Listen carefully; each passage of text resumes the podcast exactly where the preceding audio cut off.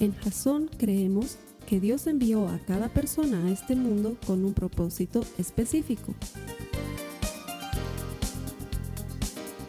Nuestra misión es ayudarte a que tengas una relación personal con Jesús y a través de ella encuentres ese propósito para tu vida. Queremos ayudarte a alcanzar ese propósito. Es nuestra oración que este podcast te ayude a tener visión, a tener jazón.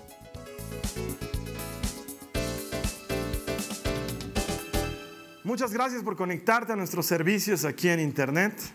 Ponemos todo en nuestra página web, en nuestro canal de YouTube, en nuestro canal de Vimeo, con la esperanza de ayudarte a encontrar un mensaje que te lleve a tener una relación personal con Jesús. Lo hacemos porque estamos seguros de que todo el que encuentra a Dios encuentra vida.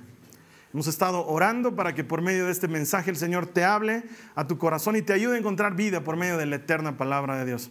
Así que gracias por conectarte, gracias por buscarnos. Bienvenido, que el Señor te bendiga. A las personas que vienen aquí todas las semanas a la iglesia, les agradezco el decidir honrar a Dios. Eh, aquí en Bolivia estamos en una, en una fecha que es feriado, eh, estamos pasando por unos carnavales. No que nosotros los festejemos como tal, pero son feriados, entonces la gente suele viajar y sin embargo me encuentro con la grata alegría de ver que la iglesia tiene gente y eso es bueno. Entonces, que en medio de tus carnavales, en lugar de estar descansando, de haber viajado, has decidido venir a la iglesia, esa es una cosa buena y que el Señor te devuelva lo que tú le estás dando en honra. La palabra de Dios dice que Él honra a los que le honran. El hecho de que tú estés aquí me habla de que tú buscas honrar al Señor como primera cosa, así que Él siempre va a cumplir sus promesas y Él te va a devolver lo que en honra tú le estás entregando. Gracias por estar aquí y bienvenido. Si me ves que estoy eh, rosa de lejos, rojo de cerca, es porque me he quemado. Ayer estábamos de campamento con los jóvenes y me he quemado, pues si te muestro mi cuello, mis brazos están quemados. No soy muy amigo del sol, él no me quiere, yo tampoco. Entonces, siempre que tenemos encuentros prolongados, él me lastima, ya voy a encontrar la manera de lastimarlo a él. Y obviamente me he quemado, así que he tratado de disimular vistiéndome de naranja, no sé si lo he logrado, pero si me ves que estoy rojo, no es que tengo poliglobulia ni nada parecido, es que sencillamente me he quemado al sol. Tenemos un grupo de muchachos, unos 30 que están de campamento y están en este campamento, están aprendiendo más del Señor y se están conectando entre ellos, así que les voy a agradecer que los tengan en sus oraciones hasta el momento que regresen. Es una cosa muy linda que nos está permitiendo hacer el Señor por los chicos y la verdad es que estamos muy satisfechos y muy orgullosos, felices de hacerlo. Bueno, vámonos a lo nuestro. Estamos en nuestra serie que se llama A la sombra de tus alas. Ese es el lugar hermoso en el que tú sabes que gozas de la protección, el favor y la ayuda de Dios. ¿Y cómo sé que estoy viviendo bajo la sombra de sus alas? La palabra de Dios dice que los que le escuchan y hacen lo que Él dice, se parecen a un hombre sabio que construye sobre la roca. Entonces, la clave para vivir bajo la protección, bajo la cobertura de Dios, consiste en creerle, por un lado, y hacerle caso, por el otro. Si tú le haces caso al Señor, y le crees, estás viviendo bajo su protección y bajo la sombra de sus alas. Y entonces ahí gozas de gran cantidad de beneficios. El salmista le dice, acompáñame en tu Biblia, lo vamos a ver en nuestras pantallas, el Salmo 17, en el verso 8, ahí lo tiene, dice, cuídame como cuidarías tus propios ojos. Escóndeme bajo la sombra de tus alas. Obviamente esta es una figura poética cuando le decimos a Dios bajo la sombra de tus alas, no es que Dios tenga alas como tal, ¿sí? Aunque probablemente a Dios nadie lo ha visto. Cuando le decimos que tu brazo extendido nos ayuda, no quiere decir que tenga brazos realmente, ¿sí? Son maneras de expresarnos en relación a la protección de Dios. Y aquí cuando el salmista le está diciendo, cuídame como si fuera la niña de tus ojos, cúbreme, guárdame, protégeme bajo la sombra de tus alas. Lo que el salmista le está diciendo al Señor es, ese es el lugar donde quiero estar, ese es el lugar seguro. Y la semana pasada veíamos en la historia de Naamán que a la sombra de sus alas hay sanidad. Solo que Naamán no lo sabía porque Naamán no conocía al Señor. El Señor estaba más interesado en hacerse conocer por Naamán que en sanarlo de su lepra. Y sin embargo, la lepra fue el recurso por medio del cual Dios se dio a conocer con este general de los ejércitos arameos. Ya no te leí el resto de la historia, pero la historia concluye cuando eh, Naamán le pide a Eliseo y le dice, déjame llevarme un pedazo de tierra de Israel allá donde yo vivo, porque quiero armar un altar y adorar solamente al Señor y servirle solamente a Él. Su corazón le conoció y se convirtió al Señor y se volvió un seguidor de Él. Y Dios está más interesado en eso que en otra cosa. De hecho, lo que vamos a ver hoy nos va a ayudar a entender un poco cómo es esto de vivir bajo la sombra de sus alas en un mundo donde todavía hay dificultad y todavía hay adversidad y todavía hay angustia. A la sombra de sus alas vamos a entender que hay protección, pero lo tenemos que entender a la manera de Dios, como lo veíamos también la semana pasada. Te cuento algo que me pasó cuando era todavía adolescente. Eh, yo tengo tres, tres años y un poco más de diferencia con mi hermano. Y cuando estás en colegio, eso pues es no más diferencia. Porque en mi época, cuando él todavía estaba en lo que hoy es primaria, yo ya estaba en secundaria. ¿no? Y me acuerdo que un día yo estaba llegando al colegio, estaba llegando muy lleno de todas las hormonas propias de la adolescencia. Y veo que mi hermano estaba teniendo, porque por donde yo pasaba se veía el curso de mi hermano. Y veo que él estaba teniendo una pequeña pelea con un chiquito de su curso también, ambos tres, tres años menores que yo. Pero como yo estaba revestido del poder de Grayskull en ese momento, no pude resistir ver que a mi hermano lo están abusando. Entonces me acuerdo muy bien que entré corriendo y llegué a su curso y lo alcé de aquí, de sus axilas al muchachito, lo alcé y empecé a borrar la pizarra con su espalda. Sí de veras, la pizarra estaba escrita con, tiza y yo empecé a borrar la pizarra con su espalda y luego lo bajé para que sepa que había protección para mi hermano, que no podías abusarlo así nomás. Y no debe haber nada más lindo que saber que tienes alguien que te está protegiendo, porque puedes andar confiado por la vida. Y esa es la sensación real que Dios quiere que tengas al vivir con Él. Porque muchos de nosotros enfrentamos la dificultad y creemos equivocadamente que Dios se fue.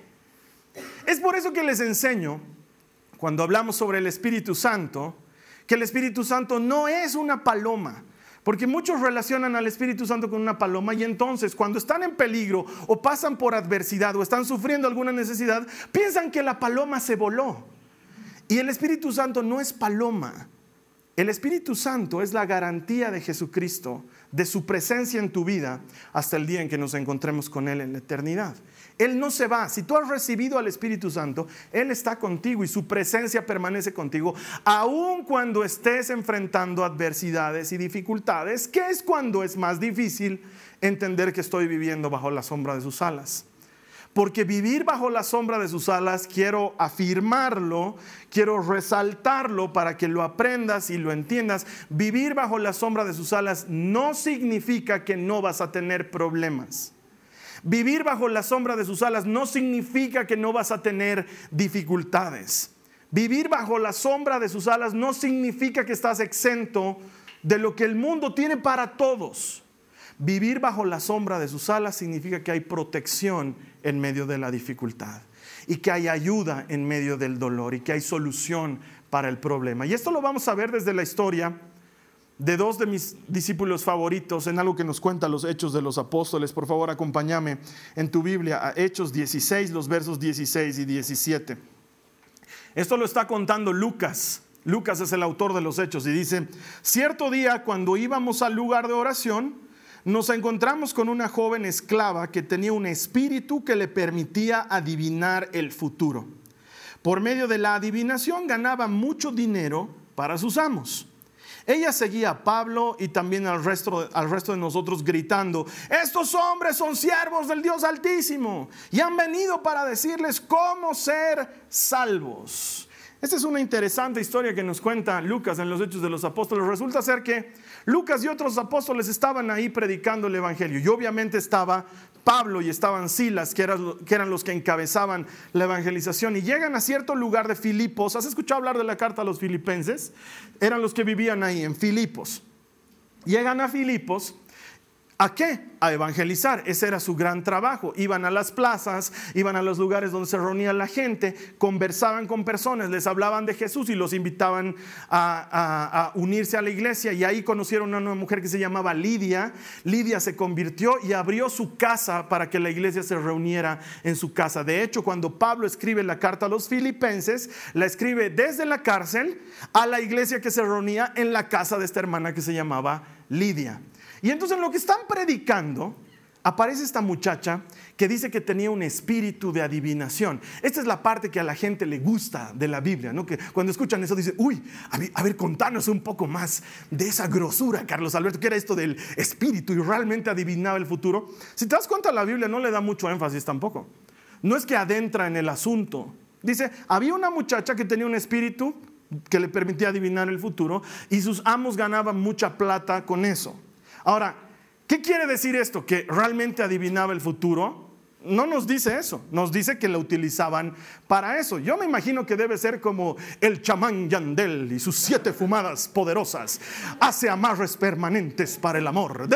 Ahora yo digo, si esos son tan capos para traer la fortuna, la prosperidad, ¿por qué no se la traen para ellos?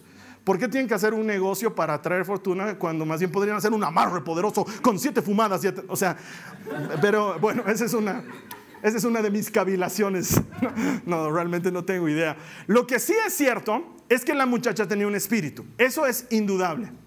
Y que por medio de, de este espíritu, los amos de esta muchacha, porque ella era una esclava, hacían mucho dinero. Eso es innegable. ¿sí?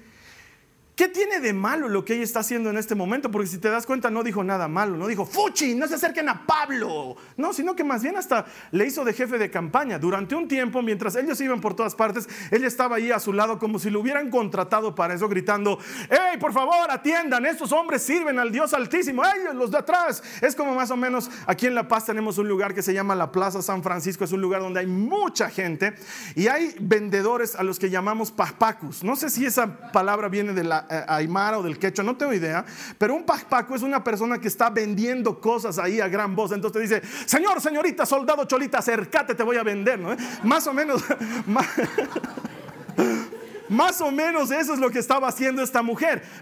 Pablo, Silas y los demás discípulos estaban predicando y esta estaba ahí cerca, Señor, señora, soldado, cholita, acércate, vení, estos hombres te van a hablar de la salvación. Eso estaba haciendo todo el rato, atrayendo gente hacia Pablo.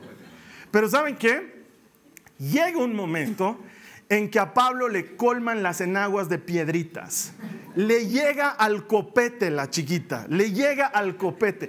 Pablo, Pablo es de pocas pulgas, no es de los que aguantan nomás. Y de tanto escucharla y de tanto escucharla se cansa. Ahora mira, ella no estaba haciendo aparentemente nada malo, pero estaba distrayendo la atención de Cristo y la estaba poniendo en Pablo y en Silas.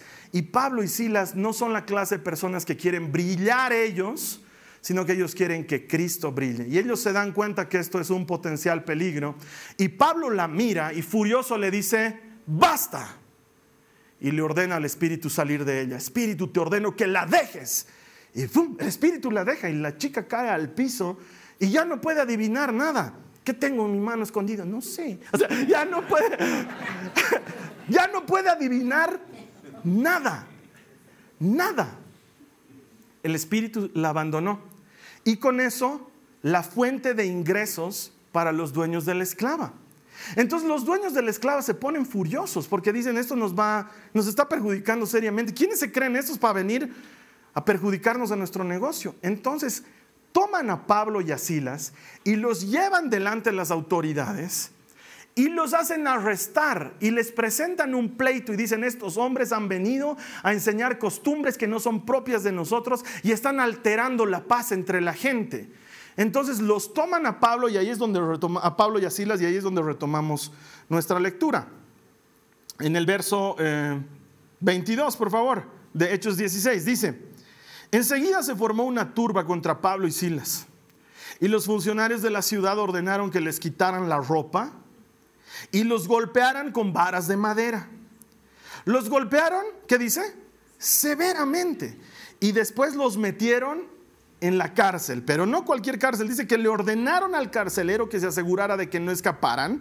Así que el carcelero los puso en el calabozo de más adentro y les sujetó los pies en el cepo. La gente suele atribuir equivocadamente a Dios tanto el que te vaya bien como el que te vaya mal. De hecho, la gente cuando le empieza a ir mal, lo primero que piensan, si son creyentes, es, he debido hacer algo mal, he debido pecar, he debido fallar en algo. Y empiezan a hacer, recién hacen auditoría, ¿no? Hace tres domingos estoy yendo a la iglesia, sí, pero hace cinco que no iba, entonces todavía no he igualado. Eh, he estado orando tres días, pero luego me he dormido. Eh, no estoy al día en mi lectura bíblica, no he ido a mi compartimiento y ayer le salpicado el agua a una señora en la calle con mi auto, eso debe ser. De hecho, no es extraño ese pensamiento. Si tú vas a la Biblia, el libro de los Proverbios, el libro del Eclesiastés y el libro de los y el libro de Job trata en profundidad este asunto. Hay gente que dice, si tú haces las cosas bien, Dios te va a bendecir. Y hay gente que dice, yo conozco gente que hace las cosas bien y que les ha ido mal. Y quizás tú conozcas una de esas personas. Quizás tú seas una de esas personas que caminas en Dios, que eres obediente, pero que estás pasando por un juicio. Que caminas en Dios, crees en Él, eres fiel y eres obediente, pero alguien te está haciendo daño hace muchos años y ese problema no termina. Que caminas en Dios, eres fiel y eres obediente, pero tienes una enfermedad. Y uno dice, es, algo que no termino de conciliar. Ahora, por favor, ponte en los zapatos de Pablo. Pablo está predicando el Evangelio con Silas y por hacer la obra de Dios, oye, le hemos hecho un favor a esa chica, le hemos sacado el demonio, no le hemos hecho algo malo, le hemos sacado un demonio. Los desnudan, los pegan y los encarcelan. Adversidades como esas no son atribuibles a los que están evangelizando, por lo menos no dentro de los estándares normales de la mentalidad de la gente. Yo creo que cualquiera en la, en la situación diría, qué raro, ¿no? Pablo, que es un tipo tan obediente, tan predicador, tan, tan acercado a Dios, ¿le pasa eso? Uy, qué grave, entonces mejor no acercarse a Dios. Y por eso se generan esos dos polos de pensamiento. El polo de pensamiento que piensa que con Dios no te va a pasar nada malo, que es mentira, y el polo de pensamiento que piensa que por estar con Dios te va a pasar algo malo, que también es mentira. Ninguno de los dos polos es verdadero. Lo que está sucediendo en la vida de Pablo, lo vamos a ver al final de la predica, pero vamos a ir paso a paso, es parte de la vida de alguien más. Es decir, el sol sale sobre justos e injustos, dice la palabra de Dios, y llueve sobre pecadores y sobre salvos. De la misma manera, Pablo y Silas están haciendo su trabajo y los golpean y los encarcelan y los meten a la cárcel más fea. Pablo y Silas tenían sobrados motivos para quejarse. No hubiera sido extraño que estén charlando entre ellos y que hubieran dicho, era mejor que no salgamos de nuestra casa. Sí, nos volveremos nomás a nuestra casa. Eso de predicar nos está costando caro. Sí, ya me han pegado muchas veces. podían quejarse porque no les está yendo bien. Y es más, cuando Jesús lo llama a Pablo, cuando se encuentra con él camino a Damasco, si has leído o alguna vez has escuchado esta parte de los hechos, Pablo, eh, eh, Jesús le habla a Ananías, que iba a ser quien iba a orar por Pablo, y le dice, necesito que ores por, Pablo, por Saulo porque le tengo que mostrar lo mucho que tiene que sufrir por mi causa. O sea, Pablo se metió en un negocio en el que de antemano sabía que iba a sufrir.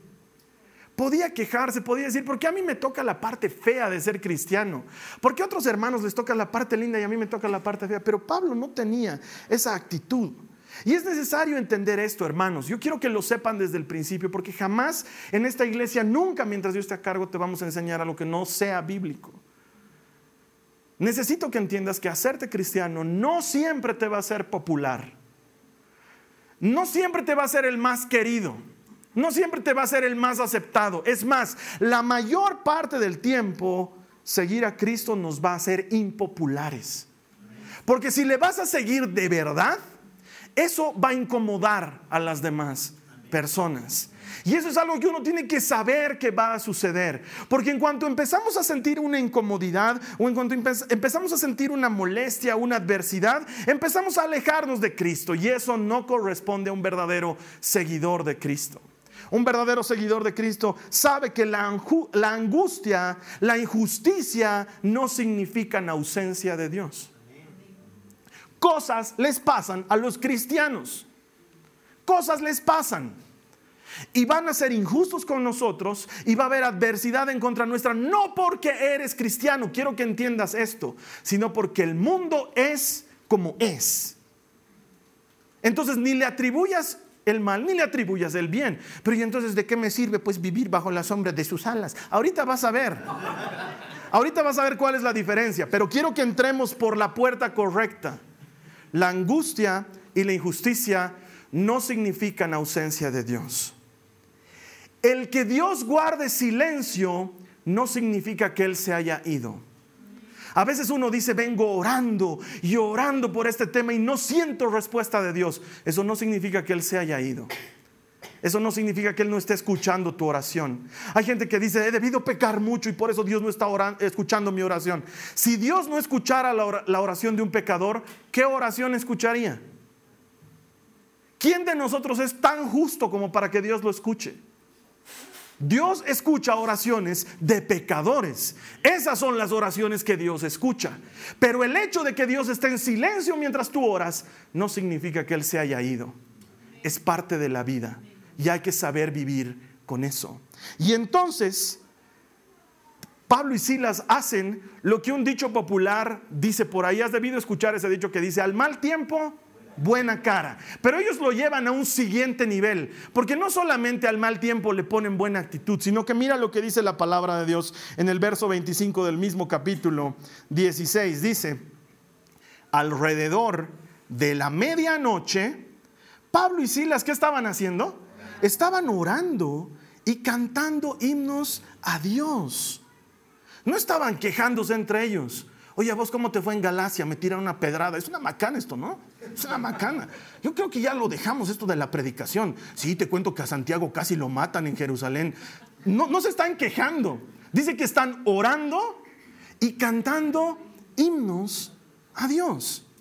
Y los demás prisioneros los escuchaban. O sea, no es como esa publicación de Facebook que te dice, dilo en voz baja, gracias Señor por lo que me has dado. No es en voz baja, es a toda voz, es me están escuchando que en medio de mi adversidad yo sigo haciendo lo que tengo que hacer. De repente, dice la palabra, me encantan esos de repente, porque te he dicho, ¿no ve? Son como esas partes en las películas en las que, bim, bim, bim, entra la música. De repente hubo un gran terremoto y la cárcel se sacudió hasta sus cimientos. Al instante todas las puertas se abrieron de golpe y todos los prisioneros, a todos los prisioneros se les cayeron las cadenas.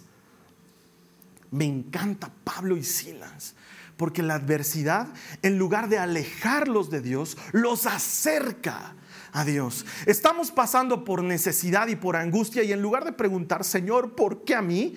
Van donde Dios y le dicen, porque me está pasando es que te busco, porque estoy en problemas es que te necesito.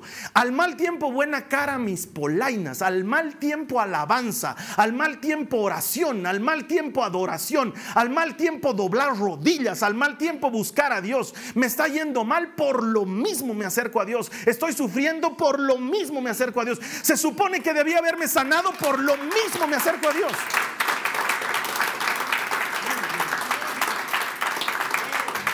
Por eso me acerco. No me acerco porque me están yendo las cosas bien. Me acerco en medio de la dificultad y le agradezco y le busco. Y en lugar de quejarme, le alabo, le bendigo. Yo me imagino que ahí Pablo y Silas han debido estar en una misma celda.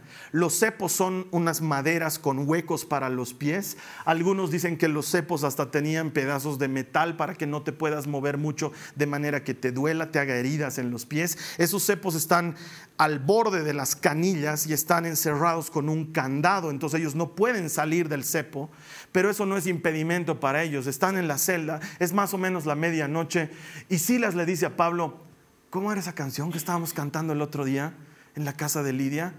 Pablo le dice, ¿cuál?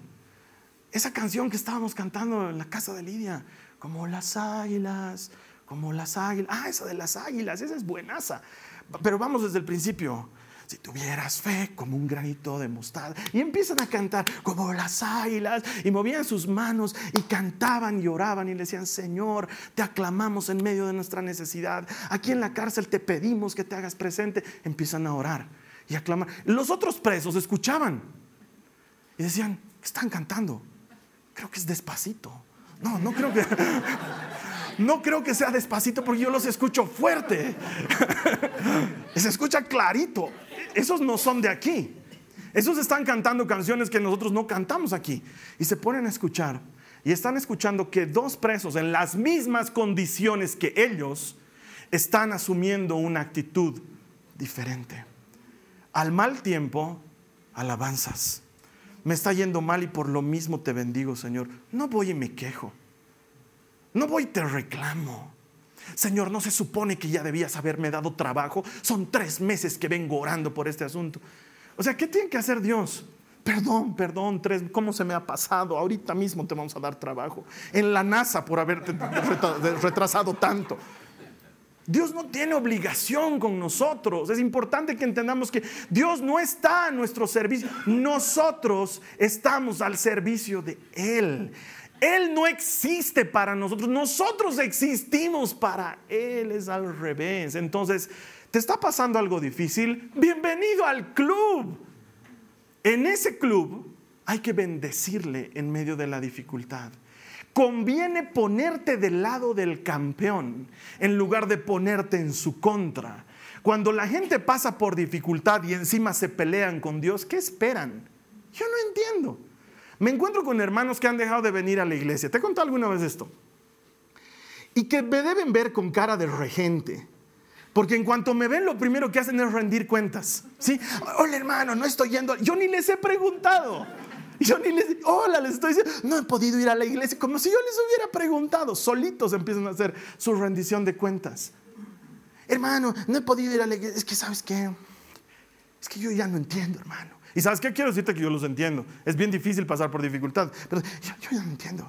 Porque yo no sé por qué Dios permite tantas cosas. Entonces, entonces me he alejado, hermano. Me he alejado. Y la pregunta es, ¿y te está yendo mejor? Porque si te está yendo mejor lejos de Dios, be my guest. Go on. Pero no. ¿Qué esperas peleándote con Dios? ¿Piensas que le vas a ganar?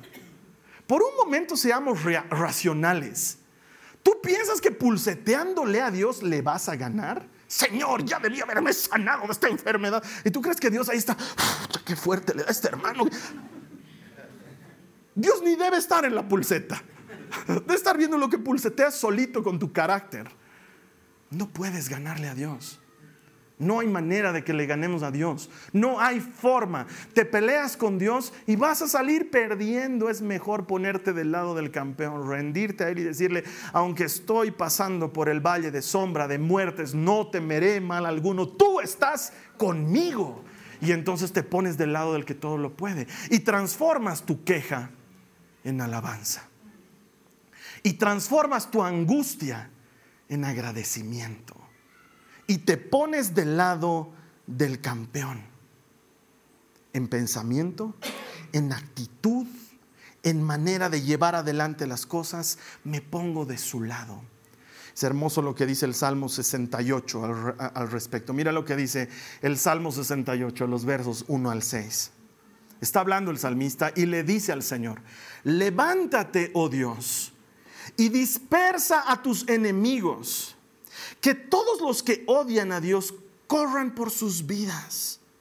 Sóplalos y disípalos como si fueran humo. Derrítelos como a la cera en el fuego.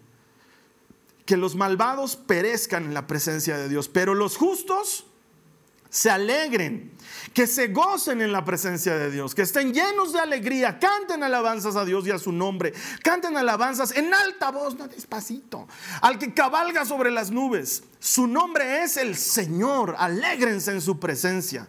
Padre de huérfanos, defensor de viudas, este es Dios y su morada es santa. Dios ubica a los solitarios en familias. Y mira lo que dice ahí, pone en libertad a los prisioneros y los llena de alegría. Pero a los rebeldes los hace vivir en una tienda, en una tierra abrazada por el sol. Yo estoy seguro que Pablo y Silas se sabían este salmo. Ellos sabían que cuando Dios se pone de pie, sus enemigos huyen. Ellos sabían que cuando Dios se pone de pie, las cadenas caen, porque dice la palabra de Dios que Él pone en libertad a los que son prisioneros. Entonces ahí Pablo y Silas han debido estar charlando diciendo, ¿cómo nos las ingeniamos para hacer poner de pie al Señor? Porque aquí el tema es que Él se ponga de pie. Y entonces Pablo ha debido decir algo así como, ¿sabes cuándo se pone de pie? Cuando le alabamos y cantamos. Ahí es cuando el Señor se pone de pie. Y entonces han debido empezar a ponerse a cantar algunas de las canciones que a ellos les gustaba. Y han empezado a adorar al Señor. ¿Y sabes qué ha hecho el Señor? El Señor se ha puesto de pie.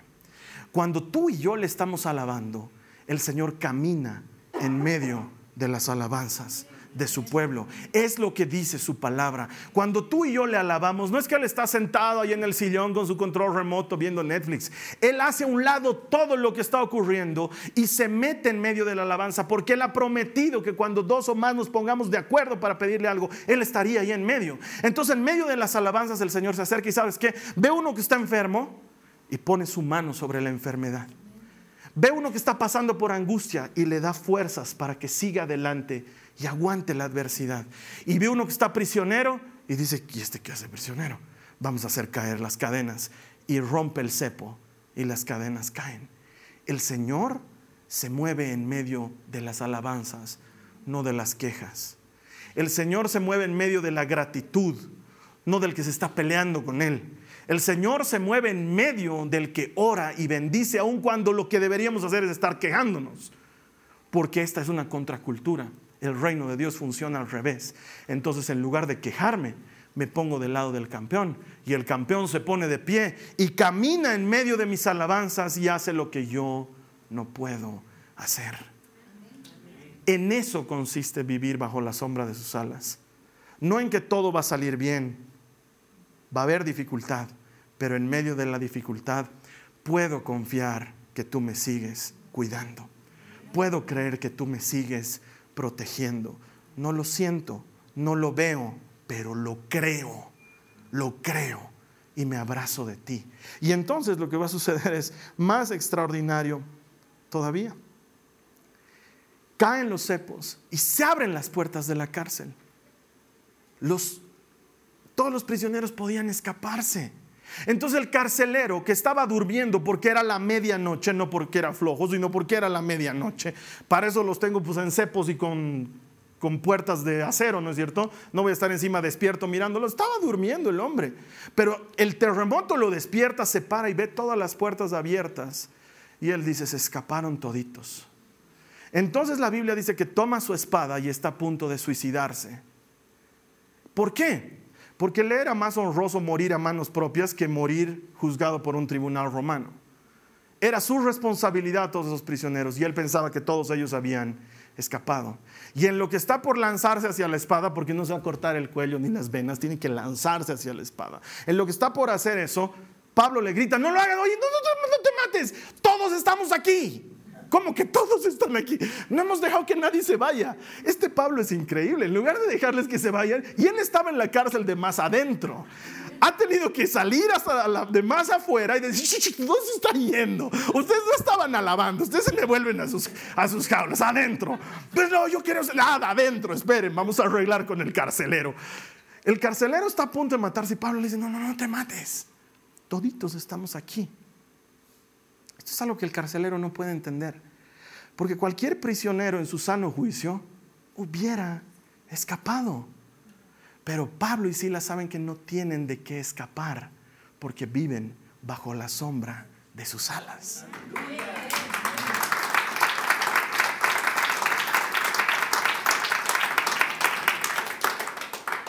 Esa es la certeza que tienes cuando vives bajo la sombra de sus alas, que puedo pasar por valle de sombra de muertes y no temeré mal alguno, porque tú estás conmigo, estás conmigo.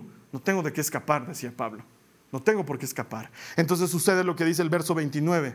El carcelero pidió una luz. Todo esto sucedía en penumbras, porque no es como ahora que no, pide una luz y corre al calabozo y dice que cae temblando ante Pablo y Silas. Después los sacó, porque a los otros los ha debido dejar bien encerrados, pero a Pablo y a Silas los saca y les pregunta, señores, ¿qué debo hacer para ser salvo? ¿Qué tiene que ver con lo que estaba pasando? el Señor que todo lo puede estaba detrás de este asunto. Ellos le contestaron, cree en el Señor Jesús y serás salvo tú junto con todos los de tu casa. Aquí Pablo y Aquí Pablo y Silas entienden una cosa que quiero que tú y yo entendamos. El mundo no gira alrededor de Pablo. Tú y yo muchas veces pensamos que el mundo gira alrededor de nosotros. ¿Por qué tengo que estar enfermo? ¿Por qué tengo que llegar a la clínica? ¿Por qué justo a mí me tienen que chocar el auto? ¿Por qué justo a mí me tienen que hacer un juicio? ¿Por qué justo a mí? El mundo no gira alrededor tuyo ni mío. Pablo y Silas la tenían clara. De hecho, todo esto había ocurrido por una sola persona y no era Pablo y Silas, era ese carcelero de Filipos. Dios no tenía otra manera de llegar con el Evangelio a él si no era metiendo a la cárcel a uno de los suyos. ¿A quién podemos mandar a la cárcel que no se queje? Pedro es medio piqui, así que vamos a tener que mandarlo a Pablo y lo mandan a Pablo. Y Pablo no se queja, Pablo sabe que es parte de su misión porque el mundo no gira alrededor de Pablo, el mundo gira alrededor de Cristo. Y Cristo tenía una agenda, tenía una misión, tenía que rescatar a un carcelero de Filipos al que nadie en la vida le iba a predicar de Jesucristo. Entonces no le quedaba otra, vamos a tener que meter uno de los nuestros en la cárcel. Que entren Pablo y Silas, ellos pueden con esta tarea y ellos entran en la cárcel. ¿No te has puesto a pensar que quizás la situación por la que estás pasando, lo que estás viviendo ahora, sea porque Dios quiere hacer algo por medio tuyo en esa situación? Quizás tú eres la única persona que va a lograr que tu abogado conozca a Cristo. Quizás tú eres la única persona que va a lograr que esas personas que están contigo en la sala de hospital escuchen orar y escuchen hablar de Jesús. Quizás, y esto me ha pasado muchas veces, me llaman y me dicen, Carlos Alberto, el fulano tal está en la clínica, ¿puedes ir a orar por él? Y voy a la clínica a orar por el hermano y está en una sala compartida con cuatro personas más que están también enfermos. Entonces voy y oro por esa persona y le hablo de Jesús. Y me estoy saliendo de la puerta y el Señor me dice, ¿y los otros? yo le digo, que llamen a alguien, Señor. y de la oreja media vuelta adentro, de la oreja media vuelta adentro. Entonces... Eh, quisieran que ore por ustedes. Una sola vez en la vida me han dicho que no, te he contado, ya sabes esa historia. Pero después toda la gente me dice, sí, sí, por favor, ore. Y me acerco y oro por ellos, oro con la familia, oro por el reacio que está en una ventana así mirando, esperando que te vayas. Oro también por él. ¿Sabes que el mundo no gira alrededor de mí o de ti? El mundo gira alrededor de Cristo. Y Él tiene un plan. Hay un propósito detrás de toda adversidad. Entonces, en lugar de quejarte de la adversidad, acércate a Dios y cree que Él va a obrar según su propósito. Esa noche, dice la Biblia, fue bautizado el carcelero. Y fueron bautizados los de su familia, todos los de su casa, no sé cuántos habían, la Biblia no nos dice, pero ha debido estar su esposa, ya han debido estar sus hijos, ese rebelde adolescente que le da problemas, y esa chiquita que está empezando a hacerse adolescente, y el mocosito es toditos de prepo, bautizados. Esa noche todos creyeron. Eso no iba a pasar nunca si Pablo y Silas no estaban en la cárcel primero. ¿Qué hubiera sucedido si Pablo y Silas se resistían? ¿Qué hubiera sucedido si Pablo y Silas se quejaban? ¿Qué hubiera sucedido si esa noche un terremoto no abría el cepo? Ese carcelero nunca hubiera conocido a Jesús. Dios tiene un plan, un propósito. Pablo y Silas sabían ver la vida con ojos de Jesús. Si hay algo que te invito a que hagamos es que oremos y le digamos al Señor, ayúdame a ver la vida con tus ojos, Señor. Ayúdame a ayudar como tú ayudarías. Ayúdame a extender mi mano como tú le extiendes, a no centrarme en mí mismo. Vivimos una vida muy egocéntrica, muy, muy que gira todo en torno nuestro y somos los protagonistas de nuestra historia. Pero quiero decirte una cosa, hay mucho alivio cuando dejas de ser el protagonista y le dejas ser el actor principal a Jesucristo. Cuando tú eres el actor de reparto, solo el de soporte, solamente el que está ahí haciendo que la historia tenga continuidad, es mucho mejor porque Él, Él brilla con toda su fuerza. Una de las oraciones que últimamente hago con más insistencia es le digo, Señor, ayúdame a no estorbarte, a no impedirte, a no ponerme ahí en el medio entre tú y tu propósito. Porque a veces en esa vida egoísta en la que creemos que todo se trata de mí, le estamos impidiendo a Dios obrar. Y no que podamos ganarle, entendeme esto, pero que estamos retrasando la obra, eso sí podemos. Y nos ponemos entre Dios y la obra y hacemos que el tiempo se pierda, cuando podemos hacernos a un lado y dejarle a Él que haga lo que tiene que hacer. Termino con esta cita bíblica, el verso 40 de Hechos 16. Una vez que salieron de la cárcel, Pablo y Silas regresaron a la casa de Lidia. Allí se reunieron con los creyentes y los animaron una vez más, los que estaban saliendo de la cárcel y después se fueron de la ciudad. Este Pablo es un tremendo. Después de haberlo bautizado al carcelero y todo, al día siguiente aparecen las autoridades y dicen, eh, parece que ha habido una confusióncita y estos dos señores no tenían que estar en la cárcel. Entonces eh, los haremos salir nomás. Y Pablo bien sentado ahí en la mesa desayunando, ¿no? Y dice, un ratito, a mí me han metido en la cárcel de forma injusta. Y además no se sabían esta. Y saca su credencial. Soy ciudadano romano. Dice que empiezan a temblar ellos en ese momento. Hemos metido en la cárcel a un romano sin juicio. Eso en derecho romano, los que han estudiado derecho saben que era terrible. Entonces dice, los quieren hacer salir nomás, ¿no? Salte nomás, circular, circular.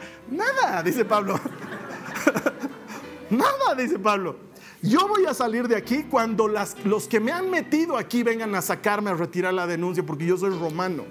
Entonces dice que vienen los denunciantes con disculpas y les dice, perdón, mil disculpas, sí, nos hemos confundido, sí, no, no nos ha causado ningún mal, no, buen tipo es usted sí, listo. Los despachan y los encarcelados van a la casa de Lidia y animan a la gente que estaba ahí. Me ha pasado un par de veces. He ido a orar por un enfermo y el enfermo ha orado por mí. Sí, pasa. He ido a animar a una persona y esa persona me ha animado a mí. Y tú dices, Señor, ¿para qué querías que venga? Ah, estaba necesitando esto.